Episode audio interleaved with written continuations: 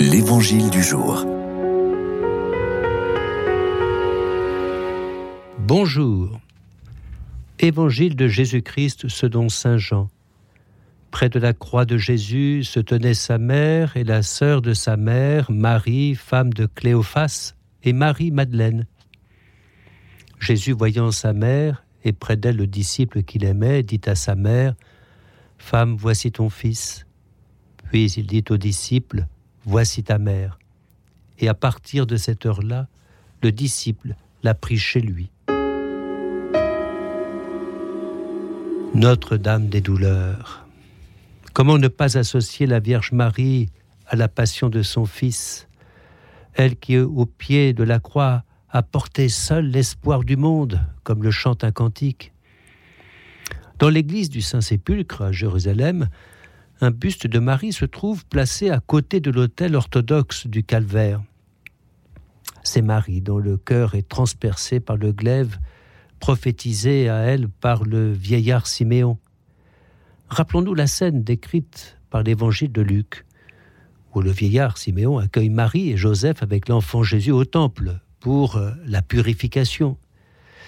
Et sans doute avons-nous là l'évocation discrète de l'accomplissement des Écritures dans la Genèse, lorsqu'au jardin, Dieu, s'adressant au serpent, disait Je mettrai une hostilité entre toi et la femme, entre ton lignage et le sien, il t'atteindra la tête et tu l'atteindras au talon. Comme à la visite des bergers de la crèche, Marie, au pied de la croix, garde dans le fond ces événements et les médite dans son cœur. Et cette expression qui nous vient aussi du récit de l'enfance dans l'évangile de Saint Luc s'applique magnifiquement à ce moment tragique que Jean décrit dans son évangile où Marie assiste à l'agonie de son fils. Elle médite dans son cœur et notre prière la rejoint pour que, portée par la mère de Dieu, notre prière soit plus sensible, plus consciente du mystère qui se vit là, à la croix, et qui est le mystère de notre propre salut. Notre-Dame des douleurs, qui nous est donnée pour mère à la croix par Jésus, nous relie aussi à la vocation de la fille de Sion, Israël, afin que nous entrions nous aussi dans ce mystère de fidélité dans l'alliance.